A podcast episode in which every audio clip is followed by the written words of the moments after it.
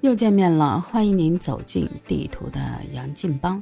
今天我们聊点什么话题呢？这两天地图其实一直想聊的就是关于刚步入职场的人士，我们应该给他们什么样的一些关爱和帮助？为什么想聊这个话题呢？就是因为最近又看了一条新闻。被深深的震撼到了。这条新闻呢，大致说的就是一名实习律师去了一所国内著名的红圈所。这个红圈所的名字呢，咱在这节目里头就不提了。这个实习律师呢，因为被自己所在的这个红圈所辞退，一时想不开呢，选择了自杀。看了一下这个实习律师的履历，本科毕业于中国人民大学，又是清华法学院的硕士。经历了千军万马过独木桥的高考，初入职场，跟大家各种比拼，好不容易挤到了这个红圈所，没想到呢，自己的结局是被红圈所辞退。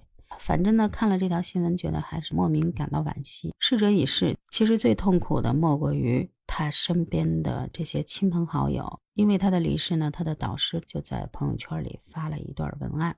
这文案发出来以后，引起了广大网友的热议。有的网友说了：“这个年轻人现在都这么脆弱了吗？就因为被辞退就选择了自杀吗？”也有的人说了：“现在这个人可能职场压力太大了，一时疏解不开。现在这个年轻人呢，本身活得又比较独立、孤独，平时呢没有什么社交圈，一旦遇到什么问题，找不到合适的一个排解方式，就选择了这条不归路。”很多人出来指责的是这个年轻人，哎，你怎么心理抗压能力这么差啊？但是呢，我也发现其中有一些比较善意的一些言论，因为大家也都知道啊，这个刚入职场的人士，他是从象牙塔，然后一下跳转到这个职场。嗯，咱们不说红圈所好不好，咱们就说这个职场本来就是一个丛林法则，优胜劣汰，从象牙塔到职场。这个过程呢，人会经历到情绪、心理上的一个转变。在象牙塔里头，可能你平时接触的都是同学、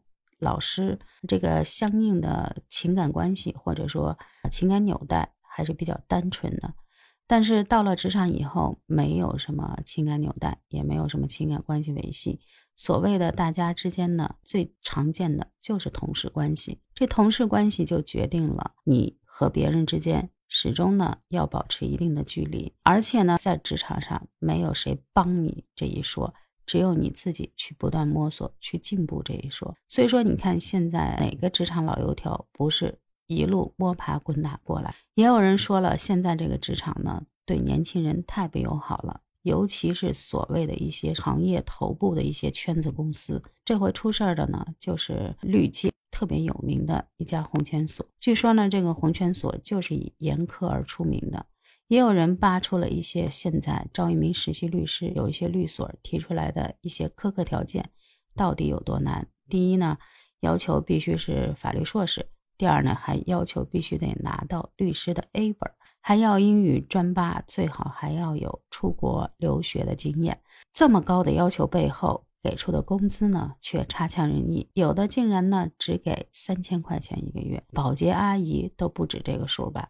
所以说，在现在这个时代，因为这些所谓的行业顶尖的公司呢，他们有更多的选择权，他们希望呢招到更优秀的人才，所以啊就把这些所谓的硬性条件，然后拿出来作为一个比较的一个标准。都是名校毕业的，那就看谁有出国的经历。同样呢，都是硕士毕业生，那就往回追溯谁的毕业院校好。这么框框架架比下来，然后就把人给束缚的死死的。资本家的钱呢，本来就不好赚。大家觉得律师是一个光鲜亮丽的行业，其实呢，哪个行业都有二八定律。少数法则，百分之二十的人决定着百分之八十人的命运。这个红圈所呢，为什么好多人挤破了头都要去？说明啊，存在即合理。人家啊打出的就是什么高薪诱惑，是吧？你去了之后呢，可能要经历一场各种观念的颠覆。也有人说，在那个特别竞争高压的环境下，是不存在什么真正意义上的什么友情的。刚从象牙塔尖出来的这个人，很有可能呢就会被。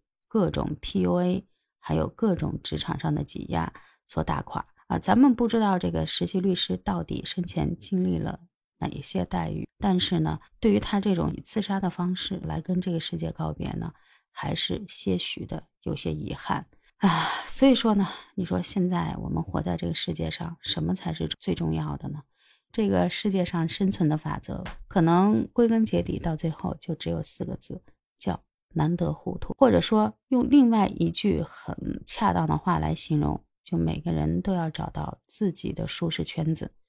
你不能说因为这个职场的生存环境太差，然后把工作和生活混为一谈。也有的人说了，现在这个年轻人被工作挤压的，连自己的一点业余时间都没有了。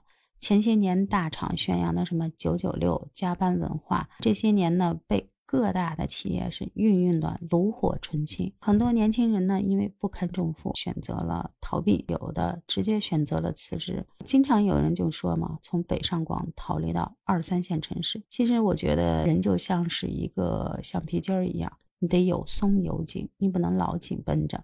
紧绷着的话呢，肯定会容易出事儿。要自己学会调试的一个方式，没事儿呢，自己多出去走走，多结交一些朋友。实在特别想不开的时候，就比方说拿今天这个事儿。就算你被这个知名律所辞退了，被辞退未见的不是一件好事，也许让你逃离了那种不适合自己的这种工作节奏、工作圈子，反而呢是自己重新获得新生的一次机会。不知道您怎么看待这个问题？欢迎您在我的节目下方留言评论。觉得我的节目还不错的话呢，也请您点赞关注，给一个五星好评。明天我们再见，拜拜。